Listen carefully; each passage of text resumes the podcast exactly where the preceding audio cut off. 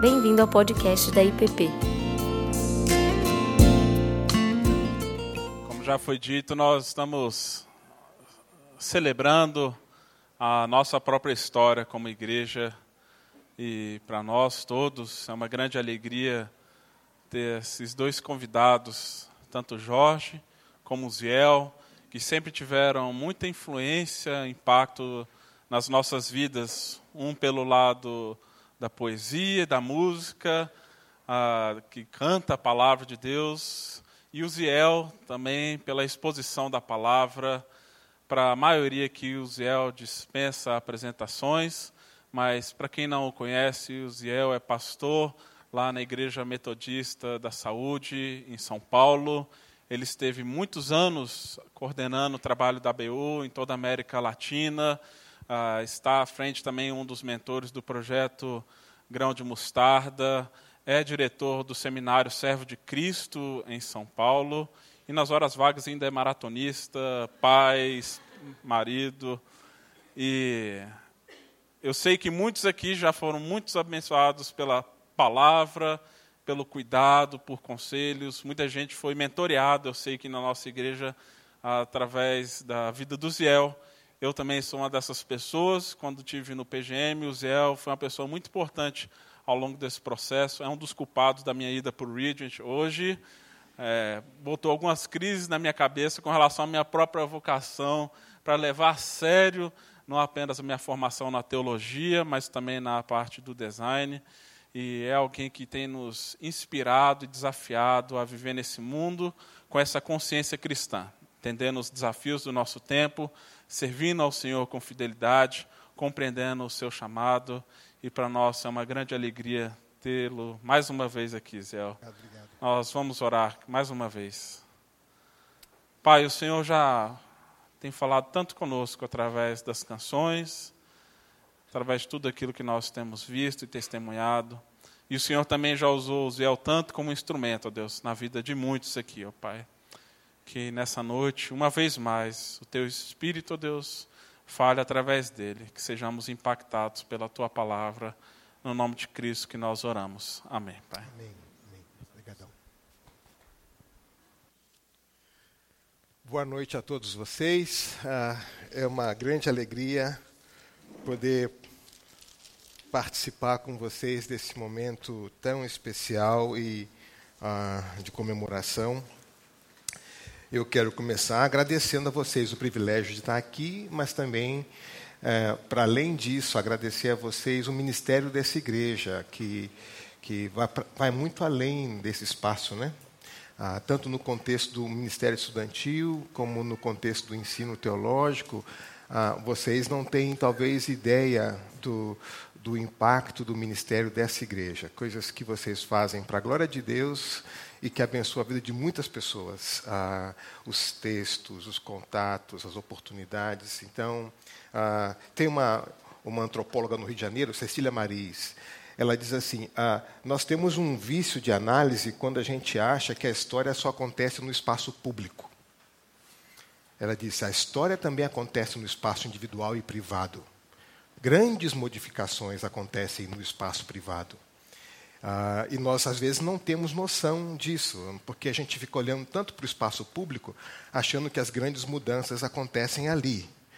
Mas a, a quantidade e o impacto de mudanças que acontecem em vidas de pessoas, e porque acontece nas vidas das pessoas, acontece nas suas famílias, acontece nos seus lugares de trabalho, acontece em muitos lugares, é, é, a gente não tem muita noção, nós não temos muito nosso olhar muito colocado nisso, né? Porque é mais difícil analisar mesmo. Mas vocês não têm ideia da, da, da extensão e da, da bondade de Deus por meio dessa igreja aqui, ah, não só no país, mas para fora do país. Eu sou testemunha de algumas coisas que depois eu posso contar histórias para vocês é, coisas boas, coisas engraçadas, coisas interessantes, que nasceram tudo aqui, nasceram tudo aqui e está abençoando muita gente. Então, como eu digo lá na minha igreja, que é uma igreja japonesa, o meditor, né? Que é parabéns para vocês, né?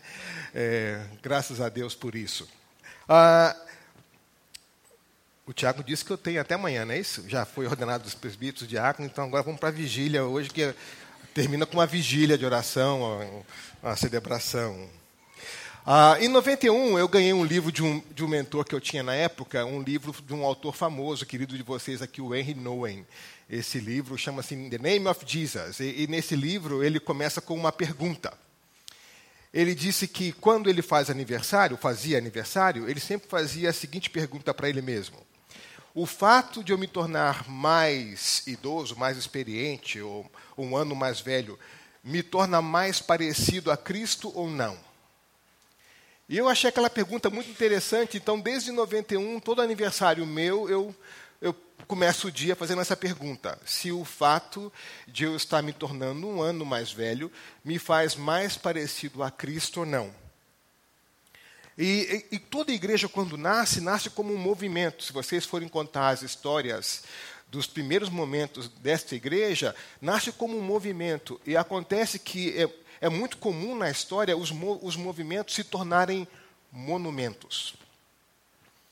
Ah, aquele vigor inicial que agregou pessoas pode, pode terminar ou tem uma maneira ou pode caminhar de maneira muito grave ao que a gente chama de um monumento.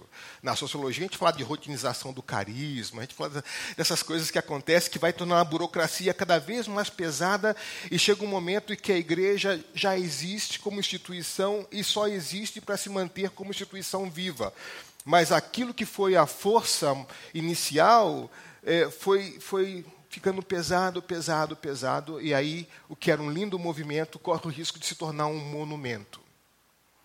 Daí a gente costuma chamar a atenção para três dimensões importantes que um tripé que a gente precisa manter em equilíbrio o tempo todo quando a gente analisa não só a nossa história pessoal, mas também a história da igreja, de um organismo. A gente tem que olhar para a história, a gente tem que olhar para a identidade, para a nossa identidade e para a visão que nos move. Então, essas três coisas funcionam como um tripé, e os engenheiros sabem que o tripé ele fica em equilíbrio em qualquer terreno, dada a configuração do tripé, não é isso? Então, é, essas três coisas nós precisamos prestar atenção sempre e manter essas três coisas em equilíbrio, porque se a gente acaba estressando um ou outro aspecto e esquecendo o outro, algumas coisas acontecem. Então, por exemplo, quando a gente dá muita ênfase na história e na identidade, mas perde perspectiva à visão, nós nos tornamos demasiado demasiadamente institucionais. A burocracia engole a gente. É, a visão nos ajuda a manter esse equilíbrio o tempo todo para a gente não perder com clareza o propósito para o qual nós somos chamados. Quando a gente dá, por exemplo, muita ênfase na identidade, na visão, mas esquece a história, a gente perde a perspectiva. A gente não sabe de onde nós viemos. Quando a gente dá muita ênfase na história e na visão, mas desconsidera a nossa identidade, o nosso caráter confissional, a gente perde a nossa identidade, a gente esquece o que nós somos de fato. Eu, eu costumava nadar na, na Associação Cristã de Moços, lá em São Paulo. E aí eu fui participar de um torneio de natação lá dos, dos Masters, o pessoal que pula na água e vai prego rapidinho. E então, no dia nós chegamos lá para a competição e na ordem do dia que nós recebemos antes do torneio, estava lá escrito momento devocional. Eu falei, opa, agora eu vou entender o aspecto cristão da organização. Momento devocional. E no momento devocional, a pessoa responsável por fazer devocional é, falou sobre tudo, menos um texto bíblico, um salmo, podia ser um salmo de batismo, alguma coisa assim, mas nada, nenhuma menção. E, e eu falei assim: uau, cadê o caráter cristão desse negócio? É, ficou perdido, virou um clube, mas a ACM não nasceu para ser um clube simplesmente, nasceu com uma visão. Então, quando a gente pensa numa, numa igreja e pensa na história da igreja, para evitar que a gente corra o risco de se tornar um, um monumento e perder essa graça do monumento, essas três coisas nós podemos esquecer. Não podemos esquecer a história, não podemos esquecer a nossa identidade, a nossa confessionalidade, não podemos esquecer a nossa visão, o propósito pelo qual fomos chamados. Dada a natureza confessional da igreja, a, o que a igreja faz o tempo todo é ler a carta do amado e processar essa carta e dizer como é que a gente vive então à luz daquilo que Deus nos chamou para viver, pela palavra que Ele nos, nos deu. Então a gente faz teologia prática o tempo todo. E aí tem um negócio interessante também aqui que a gente não pode esquecer. Quando a gente faz teologia, tem, tem algumas dinâmicas que interferem nesse processo. Então, a experiência da igreja de fazer teologia está baseada em quatro pilares importantes: a, a, a escritura, é um pilar importante. A tradição eclesiástica, ou seja, aquilo que a igreja vem ensinando ao longo desses dois mil anos de história, indo até um pouco mais para trás com a, com a própria a tradição do povo judeu. A, experiência pessoal da igreja e também os nossos pressupostos filosóficos e ideológicos. Essas quatro coisas acabam interferindo na maneira como a gente faz teologia. E o ponto de equilíbrio entre essas quatro coisas é a cristologia é a nossa confissão de Cristo, o que nós entendemos de Cristo. Quando nós temos uma cristologia frágil, o que acaba determinando a maneira como a igreja faz a sua teologia é a experiência pessoal ou as nossas ideologias e filosofias. Nós vamos enquadrando o texto dentro dos nossos marcos de referência e vamos domesticando o texto. Ao invés do texto ser nosso marco de referência, a gente vai enquadrando o texto e fazendo as nossas escolhas com relação a ele. Portanto, é fundamental que a gente não somente não perca de perspectiva o tripé, a história, a identidade, a visão, mas também que a nossa cristologia seja uma cristologia adequada, uma cristologia viva, que nos permita fazer uma teologia que responda aos anseios e necessidades humanas e seja fiel a Deus, a sua palavra. Então, ao longo desse processo, quando a gente vai ficando mais experiente como organização, como igreja, vai ganhando novos anos, a gente tem que se perguntar se nós estamos mais parecidos ao nosso Senhor ou se nós estamos mais parecidos ao nosso entorno. Essa é a crise das igrejas na Ásia. Capítulo 2 e 3 de Apocalipse com exceção de duas igrejas, cinco delas se tornaram mais parecidas ao seu entorno do que ao seu Senhor. 60 anos depois da morte do Senhor, foi necessário uma visita do noivo à noiva, para que ela entendesse que havia um conflito entre a identidade que ela tinha de si, a imagem que ela tinha de si e a visão que o Senhor tinha da igreja. E essa, esse conflito entre o que a igreja cria que ela era e o que o Senhor revelou que ela de fato estava sendo, provocou uma, uma mudança na igreja. Então, quando a gente completa mais um ano como igreja, a gente tem que perguntar para o Senhor o seguinte: Senhor, a maneira como nós nos vemos como igreja corresponde à maneira como o Senhor nos vê como igreja? Ou há alguma discrepância entre aquilo que nós acreditamos ser e aquilo que o Senhor vê em nós. Nós estamos mais parecidos ao Senhor ou mais parecidos ao nosso entorno? No que é que nós nos transformamos ao longo desse tempo? Quais são os pesos inadequados? Quais são os penduricalhos que não, não cabem mais aqui? Então, a ideia é que para uma igreja ter uma visão renovada de si, ela precisa ter uma visão renovada do noivo. É uma cristologia renovada renova a eclesiologia. O que renova a igreja é essa visão renovada do seu Senhor. Então, é, esse exercício que eu quero fazer com vocês hoje, lendo Apocalipse capítulo 1, ver como é que o Senhor se revela a essa sua igreja 60 anos depois. Essa igreja que é a igreja do Senhor, e é interessante, porque até as cartas mais terríveis, como a igreja de Laodiceia, que ele diz que vai vomitar a igreja, ele oferece à igreja intimidade e continua chamando essa igreja de sua igreja. Então dá muita esperança para a gente, não é? Que até a situação mais grave, ele diz: é minha igreja ainda, é minha igreja, eu me importo com ela. Mas nesses 35 anos, o que eu quero propor para vocês hoje é o seguinte: é fazer essa pergunta honesta para o Senhor nesses 35 anos, nós temos nos tornado mais parecidos ao Senhor ou mais parecidos ao nosso entorno? No que é que nós nos parecemos? Vamos ler então do versículo 4 até o versículo 18. Diz assim: João às sete igrejas da província da Ásia, a vocês graça e paz da parte daquele que é, que era e que há de vir, dos sete espíritos que estão diante do seu trono, e de Jesus Cristo, que é a testemunha fiel, o primogênito dentre os mortos, o soberano Rei da terra.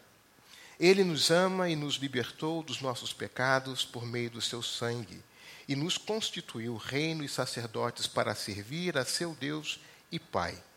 A ele sejam glória e poder para todos sempre. Amém. Eis que ele vem com as nuvens, e todo o olho verá, até mesmo aqueles que o transpassaram, e todos os povos da terra se lamentarão por causa dele. Assim será. Amém. Eu sou o Alfa e o Ômega, diz o Senhor Deus, o que é, o que era e o que há de vir, o Todo-Poderoso. Eu, João, irmão e companheiro de vocês no sofrimento, no reino e na perseverança em Jesus, estava na ilha de Patmos por causa da palavra de Deus e do testemunho de Jesus. No dia do Senhor, achei-me no espírito e ouvi por trás de mim uma voz forte, como de uma trombeta, que dizia: Escreva num livro que você vê e envie às sete igrejas: Éfeso, Esmirna, Pérgamo, Tiatira, Sardes, Filadélfia e Laodiceia.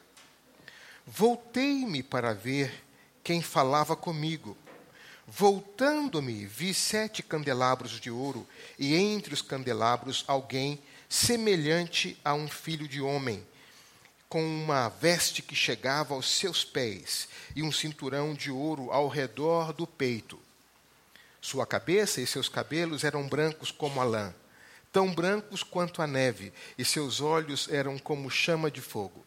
Seus pés eram como bronze numa fornalha ardente, e sua voz como so, o som de muitas águas.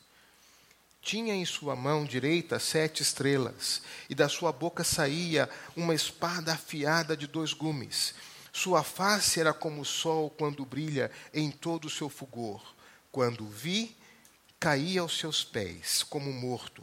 Então ele colocou sua mão direita sobre mim e disse: Não tenha medo. Eu sou o primeiro e o último, sou aquele que vive. Estive morto, mas agora estou vivo para todo sempre, e tenho as chaves da morte e do Hades. No momento de profunda perseguição da igreja, Domiciano é o imperador, o pior imperador para a igreja de todas as épocas. Domiciano foi aquele que se disse: Olha, agora vocês devem me adorar como Senhor e Deus, Dominus et Deus. Ele ele fez muita perseguição. Uh, João se recusa a adorar o imperador e, por causa disso, é preso na ilha de Patmos. Então, João recebe aqui a revelação do noivo da igreja, o, o Senhor absoluto dos céus da terra, que está no controle da história. E é muito legal ver isso, né? Que uh, Roma conseguiu banir João da igreja, mas não conseguiu impedir que o Senhor da igreja visitasse João na, na ilha de Patmos a, a, lealdade a Cristo pode nos colocar em situações assim, nos conduzir a momentos críticos. Mas é bom saber que nesses momentos o Senhor da história está em controle. Que isso, por mais que essa perseguição aconteça, isso não nos afasta da presença de Deus. E então vem a Escritura revelando aqui o noivo, versículo 4. Né? Veio o Espírito a consolar, ele saúda a igreja, traz consolo, encorajamento, ah, João, quando vê o Senhor, cai de joelhos, e aí o texto diz que o Senhor diz: Não tenha medo. Se tem uma coisa que o Apocalipse não tem a, a, a, a finalidade é provocar medo nas pessoas. Eu, quando era menor, eu tinha muito medo do Apocalipse. Meu pai tinha um hábito muito estranho, coisa de pastor batista, todo domingo à tarde colocava em casa um disco. Um disco, gente, é um, é um, é um CD ampliadão. Vai no Google, você vai lembrar, é um disco assim, não é um disco voador, mas é quase do tamanho do disco voador. O papai colocava um, um disco lá em casa chamado A Última Trombeta. Aquilo era o bicho. Não tinha um domingo à tarde que ele colocava aquela sessão thriller evangélica que eu não corria para debaixo da cama, ficava horrorizado com as agonias, as vozes. Oh, oh, oh. Era um negócio assim. Eu, eu não entendia porque meu pai tinha tanto prazer em colocar aquilo em casa. Ele conseguia assustar a gente de verdade. Então, então o Apocalipse não tem essa intenção de provocar esse pânico. Se tem uma coisa que a mensagem do Apocalipse nos dá é: não tenha medo. Eu venci, não tenha medo. Então, é, é, mais um livro de discipulado, não é uma bola de cristal para ficar vendo, né? Enfim. E aí o texto vai apresentando esse Senhor da história e diz assim, versículo 5: Ele é fiel testemunha. Olha só a imagem do noivo. O noivo é fiel testemunha. Até o fim, ele foi fiel. Até o fim, o seu compromisso foi de fazer a vontade de Deus, mesmo enfrentando a morte. Diz o texto que ele, além de fiel testemunha, ele é o primogênito dos mortos. Ele foi o primeiro a ressuscitar em glória e vive. Ele venceu o último inimigo, a morte, e isso é boas novas para quem está no cárcere enfrentando a ameaça de, de vida, a ameaça da morte. Saber que o Senhor é o primogênito dos mortos, que Ele é o soberano rei da terra. Então, olha o perfil do noivo. Ele é fiel testemunha, ele é o primogênito dos mortos, ele é o soberano rei da terra. E aí, diante dessa declaração, tão contundente de quem é o noivo, a resposta em seguida é a adoração. E aí vem a doxologia. Então, porque ele nos ama, porque ele nos libertou dos nossos pecados, ele retirou as amarras dos pecados, ele nos constituiu reino e sacerdote, nós somos um povo sacerdotal, assentados com Cristo nas regiões celestiais. Vamos reinar e mais na frente no livro, esse tempo do verbo muda diz: já reinamos com ele e temos livre acesso a ele, e ele vem ao nosso encontro. Então, a resposta a essa revelação do noivo, a esse noivo que é fiel testemunha, produz na igreja, produz essa adoração. Ele nos ama. E o verbo está no presente. Ele nos ama. Ele nos libertou dos nossos pecados. Ele nos constituiu reino e sacerdote. Ele vem ao nosso encontro. Ele é o Alfa e o Ômega, o que há de vir, o que era e o que há de vir. Então, essa revelação do noivo produz essa adoração da noiva.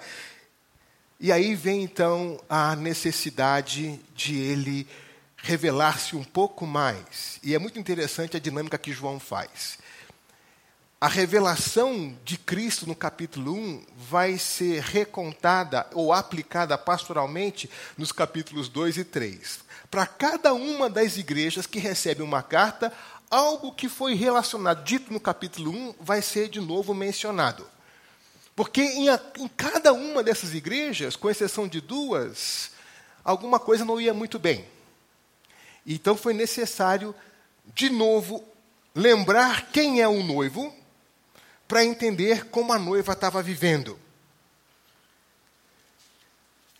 Ele começa então a revelar esse, esse, esse noivo. João, no cárcere, preso, se apresenta aos irmãos dizendo: Eu sou companheiro de vocês no sofrimento, que não deve ser surpresa para o cristão, não é verdade?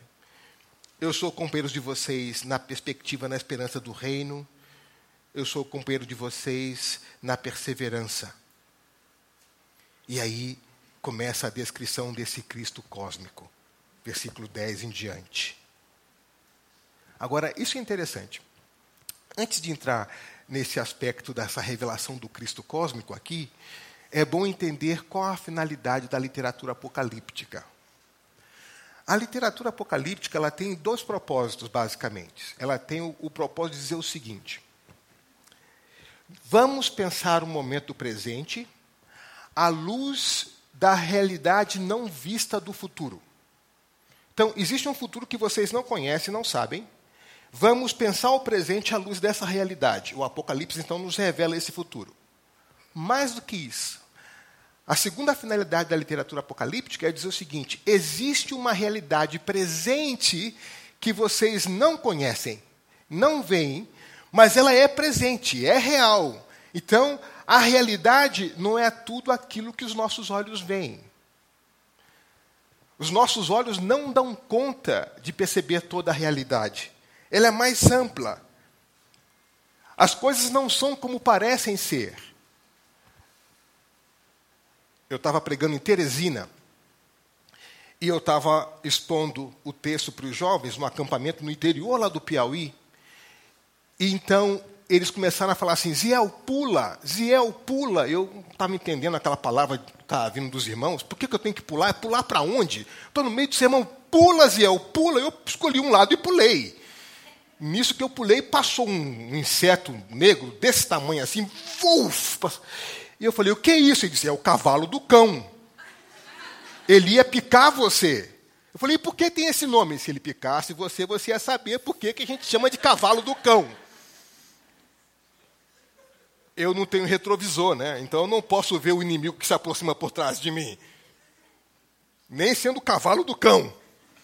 Foi necessário os irmãos dizer para mim, pula. Eu pulei para o lado certo, graças a Deus. Se eu fosse um goleiro, eu agarrava o pênalti, né? Pulei para o lado certo e o trem passou perto de mim e eu vi o um negócio preto passando. Falei, é, ia ser um mistério esse negócio aqui. Ou seja, nós também não vemos toda a realidade. Então, o livro de Apocalipse nos ajuda a ver a realidade como de fato ela é, não como de fato nós percebemos. Isso é importante, gente, porque ah, o telejornal não tem a palavra final da história. O médico, por mais competente que ele seja, não tem a palavra final da história. O seu chefe, por mais poderoso que ele seja, não tem a palavra final da história. Quem tem a palavra final da história é o Alfa e o Ômega. Então, tudo que nós ouvimos e vemos, a gente leva ao noivo para que ele dê a sua palavra final na história. Então, nós colocamos um, o presente à luz da realidade não vista do futuro, eis que vem, versículo 7 aqui. Mas também colocamos o presente à luz das realidades não vistas nesse momento. Então, o Apocalipse vai fazer uma, um uso exagerado, e eu estou usando exagerado aqui no bom sentido, de imagens. A gente não pode esquecer que a igreja, nesse momento, está debaixo da, das imagens da arquitetura do Império Romano, dos rituais do Império Romano, dos festivais do Império Romano, das estátuas do Império Romano. É muita imagem. O tempo todo, é muita imagem. Então, João vai contrapor imagem com imagem mostrando uma realidade que a igreja desconhece, mas que é real, contrapondo a imagem, essa, essa literatura imaginativa do, do Apocalipse, com o contexto em que eles estão vivendo. Então nós vamos ver então Jesus levantar essa cortina e vai explicando para eles esses aspectos. Então no versículo 10 ele diz: Eu vi de trás de mim uma voz. João está tendo um delírio, ele ouviu uma voz, ele se vira para ver a voz. Não é alguma coisa que está na cabeça dele, ele tem que se virar para ver essa voz. E quando ele se volta para ver a voz, para ver quem era, ele encontrou alguém semelhante ao filho do homem. E você vê aqui João já começando a escolher as palavras para poder descrever o que ele está vendo. E ele vai dialogar o tempo todo com Daniel. Né? O capítulo. Daniel é o livro que está no fundo dessa realidade aqui. Ele vai escolher as, as palavras e diz: quando eu vou ver a voz, o que eu vejo é uma pessoa. A mesma pessoa com quem ele viveu 60 anos atrás. A mesma pessoa sobre quem ele reclinou a sua cabeça. Ele começa a usar então a figura do filho do homem, Daniel 7, essa figura central na história, a quem todos os governos da história devem lealdade. Usa a ideia dos candelabros das sete igrejas diz, e o texto diz que esse filho do homem não está sobre a igreja, não está atrás da igreja, fora da igreja, ele anda no meio de nós. Nós não vemos. Mas o texto diz que Cristo anda no meio da sua igreja. E porque ele anda no meio da sua igreja, ele pode discernir coisas que nós não discernimos. Ele vê coisas que nós não vemos. Não há nenhum historiador, nenhum sociólogo, nenhum antropólogo capaz de fazer uma análise tão contundente da igreja como o próprio Espírito, porque ele conhece a realidade mais profunda. Ele conhece. Ao ponto de algumas das igrejas dizerem: não, vocês têm fama de estar viva, mas, sabe, na verdade, você está morta. A igreja tinha uma percepção de si, e o Espírito tinha outra percepção dessa igreja. Cristo, então, no meio da igreja, caminhando ele envia a carta às igrejas e diz assim: sabe o que acontece? Eu conheço as obras de vocês, eu ando no meio de vocês, eu estou no meio de vocês, eu sei aquilo que está aparente e aquilo que não está aparente, eu conheço a realidade profunda de vocês.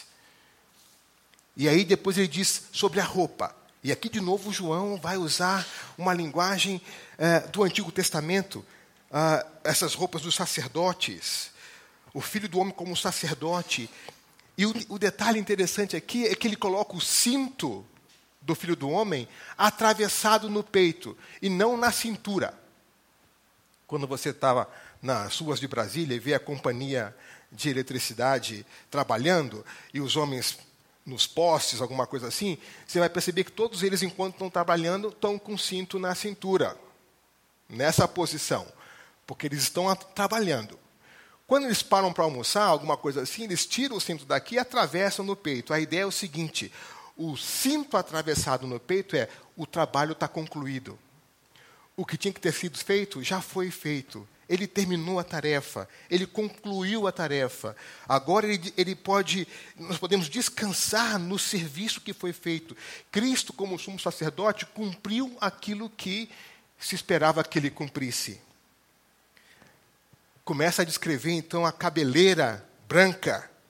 De novo, essa ideia de, do ancião de dias de Daniel 7. Ele, Jesus, João vê Jesus compartilhando o caráter de Deus como um ancião de dias, Cristo eterno que reina a terra. Os reinos da terra passam e ele continua. Ele estava no início, está agora e vai estar no fim. Fala da sabedoria de Cristo, da pureza de Cristo. Seus olhos, seus olhos são como fogo. Versículo 14. Jesus não somente é puro, como ele purifica a sua igreja, ele purifica o seu povo, os seus olhos fazem isso. Os seus pés, e aqui a gente recorda um pouquinho da estátua descrita por Daniel que os seus pés, lembra? Daniel fala da cabeça, do peito, mencionando cada um dos impérios da terra, e os pés, as pernas e os pés é uma mistura de ferro e, barro. Mas aqui ele diz que os, é diferente aqui, a estátua enorme lá de, de Daniel é diferente dessa situação aqui. Aqui os seus pés são firmes, já foram testados. O seu reinado resiste sobre os pés, sobre os seus pés que duram para sempre e na sua mão direita as sete estrelas. Eu, eu tive um professor de teologia que, além de, teólogo, ele era físico. Ah, e ele gostava de estudar cosmologia, essas coisas assim.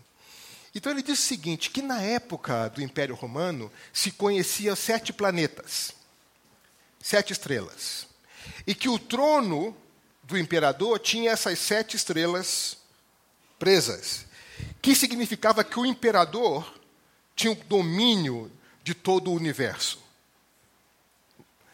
Mas aí o texto diz aqui que o Senhor tem as sete estrelas na sua mão. Ele tem um domínio desse universo. Não é o imperador que controla, mas é Cristo que tem essas sete estrelas nas suas mãos. E a sua palavra, a sua boca, tem essa espada de dois fios, palavra de juízo, que é a nossa única arma de guerra, não é verdade? A palavra. E o seu rosto brilha, brilha, sua glória brilha, o Senhor exaltado. Por que será então que 60 anos depois da morte do Senhor, a igreja que nasce para celebrar o ressuscitado precisa receber uma visão renovada do noivo? O que estaria acontecendo na igreja naquele momento que foi necessário essa palavra? Qual é a finalidade dessa revelação em Patmos? O que estaria acontecendo nessas igrejas para que fosse necessária essa revelação? Algumas possibilidades. Será que, com o passar do tempo, a familiaridade dos anos, a acomodação produziu nessa igreja uma desconfiguração da imagem de Cristo? Será que Cristo ficou reduzido nessa igreja às suas confissões de fé, a um, a um documento credal, a uma afirmação, a um argumento, a uma, a uma ideia?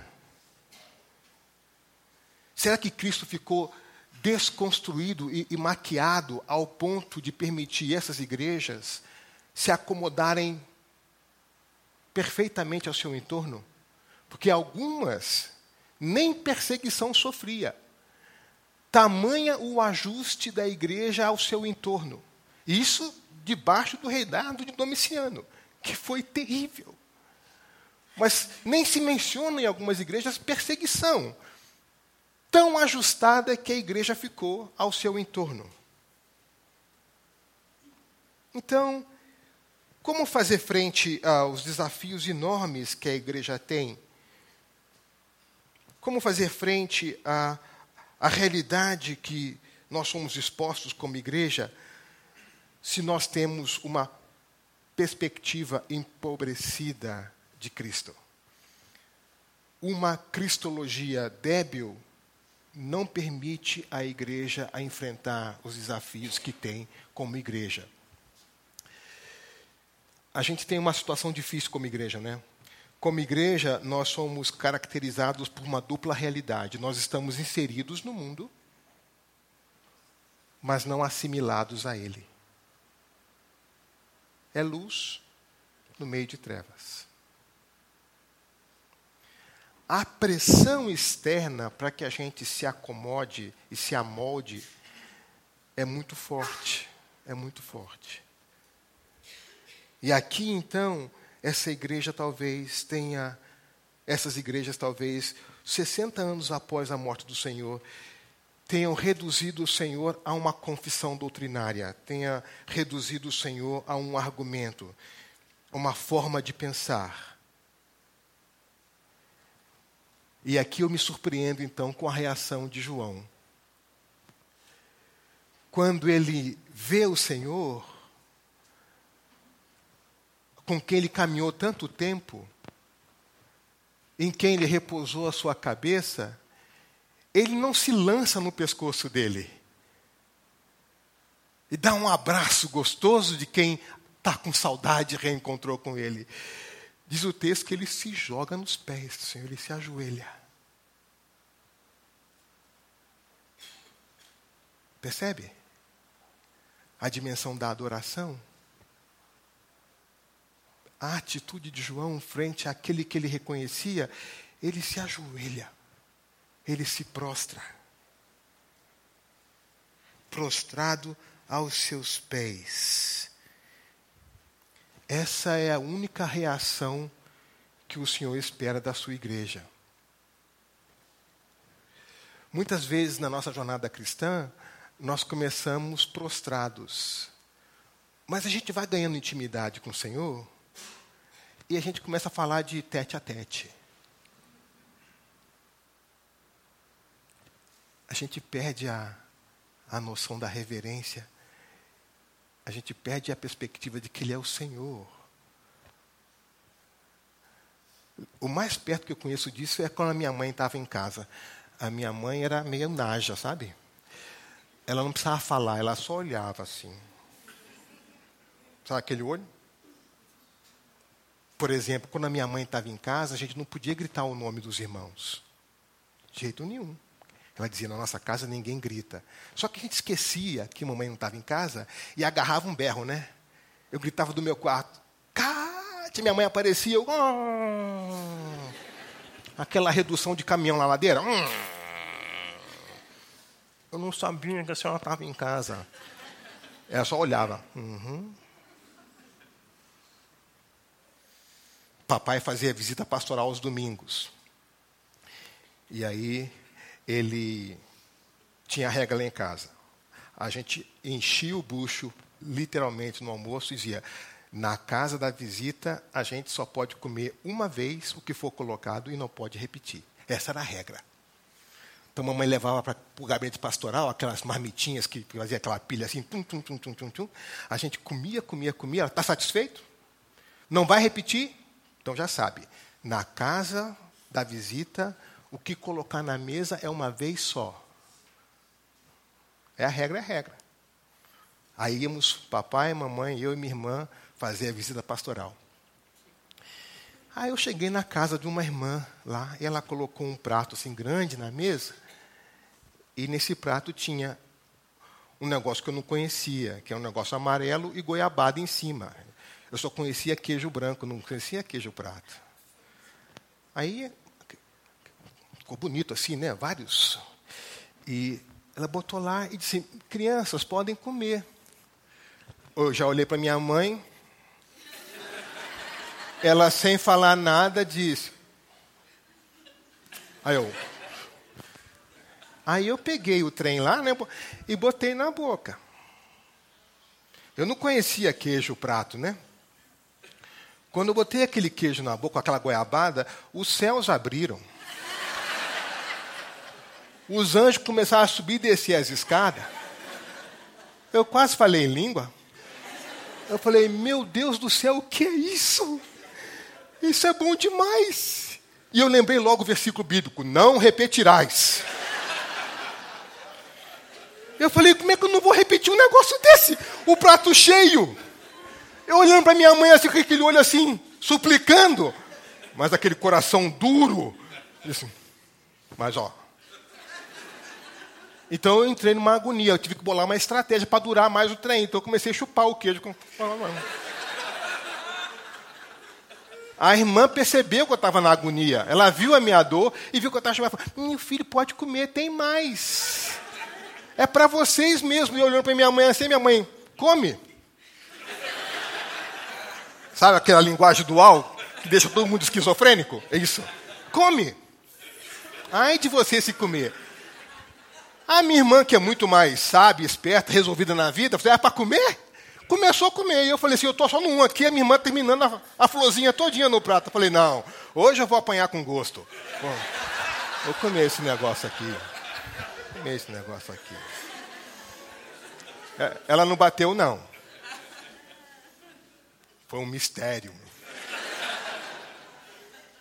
O que eu quero dizer é que a presença da minha mãe em casa fazia a gente mudar o tom de voz saber o que fazer, o que não fazer. Porque ela não precisava falar, não. No beijo da manhã, quando dava para ir para a escola, eu sabia se eu tinha arrumado a cama ou não. Ela dizia assim, dava um beijinho e falava, ah. falei, não, não fiz a minha cama, tinha que voltar para fazer a cama. Porque ela era sério o negócio. Às vezes, com o passar do tempo, na nossa caminhada com o Senhor, Cristo se torna um argumento, uma confissão, e não alguém que, quando a gente o vê, se prostra e adora. E aí a nossa intimidade, na verdade, é um afastamento. Quando a gente perde de perspectiva isso, prostrado. E aí o Senhor percebe a angústia E ele diz uma palavra que é uma palavra que hoje nós precisamos ouvir nesse país. Ele diz o seguinte para João: João, não tenha medo. Não tenha medo. Eu preciso ouvir tudo isso de manhã quando eu saio de casa. Quando eu vou no quarto dos meninos, eles não estão em casa. Eu tenho coração, Senhor, protege para que eles possam voltar para casa. Não deixe um homem mau encontrar no caminho. É, e aí eu vejo o quanto medo pode de, definir a minha agenda. Me colocar reativo. Me colocar todo. Ele disse: não, não, não tenha medo. Não tenha medo. Esse país precisa ouvir isso, não é verdade, gente? Ele precisa ouvir essa mensagem. Não tenha medo. O medo não pode definir a nossa forma de viver. Eu sou aquele que vive. Estive morto, mas agora estou vivo. Eu tenho as chaves da morte e do inferno. Deixa eu concluir.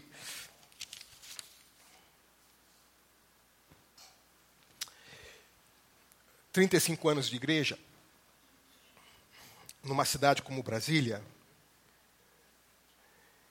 eu diria que, com base no que nós estamos vendo aqui, que não será possível, como Igreja de Cristo, a gente enfrentar os enormes desafios que nós temos como igreja e que vão crescer com uma cristologia empobrecida e deficiente. Nós não vamos enfrentar essa situação de uma maneira adequada e fiel se a nossa atitude diante do Senhor não seja de novo cair de joelhos e adorar aquele que é digno de adorar. Que 35 anos demanda a renovação da noiva, e a renovação da noiva passa por uma perspectiva renovada do noivo. Passa pela essa cristologia renovada. Que o preço como igreja para ser relevante não é ser relevante segundo os critérios do nosso entorno. Porque quando nós somos relevantes segundo os critérios do nosso entorno, nós redefinimos as lealdades. Nós ajustamos as lealdades. Nós reconfiguramos a lealdade. Então, um Cristo desfigurado não nos dará critério nem força para resistir para pagar o preço que a lealdade a Cristo implica nesses dias. Se Cristo for somente um argumento do nosso credo, e não uma pessoa diante de qual a gente se ajoelha, nós não teremos força para resistir às pressões do nosso entorno. Nós não cumpriremos aquilo que fomos chamados a cumprir. Quais aspectos da revelação do noivo o Senhor deseja ressaltar para a sua igreja nesses 35 anos? Lá em casa a gente gosta de fazer álbuns de foto. Nós temos paredes inteiras com parte da nossa história contada com fotos.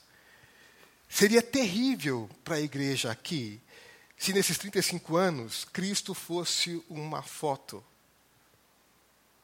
uma doce lembrança, e não o Senhor que anda no meio de nós, que conhece as nossas obras, que coloca a mão no nosso ombro e diz: Não tenha medo. Que a gente possa ouvir: Eu sou aquele que esteve morto, mas que agora vive e caminha no meio de vocês, diante de quem a gente se prostra? O que é que nos bota de joelhos?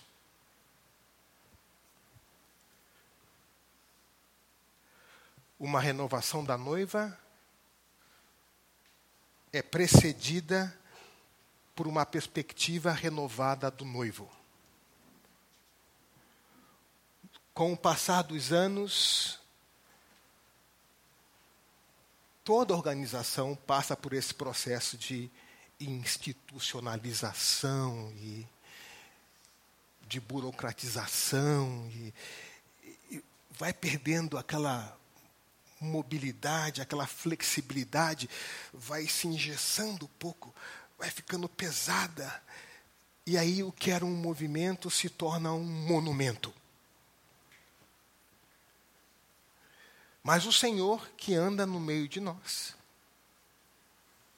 que conhece as nossas lutas, as nossas dores, os nossos medos,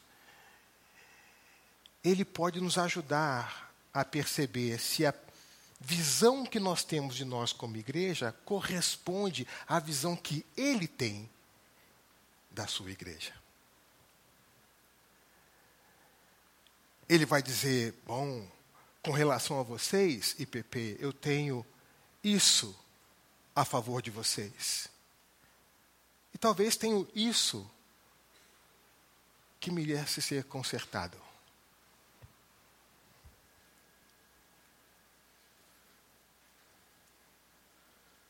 Como nós nos vemos e como o Senhor nos vê.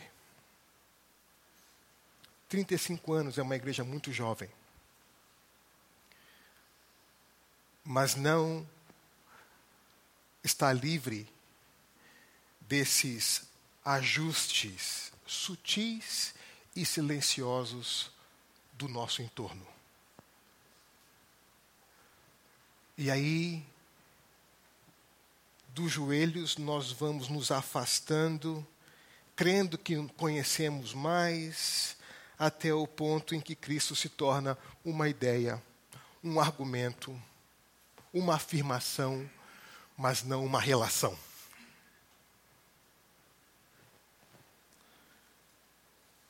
Se há um lugar onde Cristo não deseja estar nos 35 anos, é isolado num porta-retratos como uma, uma doce memória de alguém que esteve entre nós,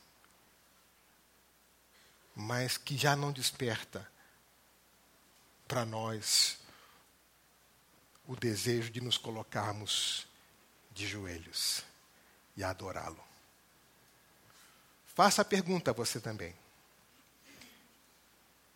O fato de nós termos avançado um ano significa que nós estamos mais parecidos com Cristo ou mais parecidos com o nosso entorno? Deus abençoe vocês.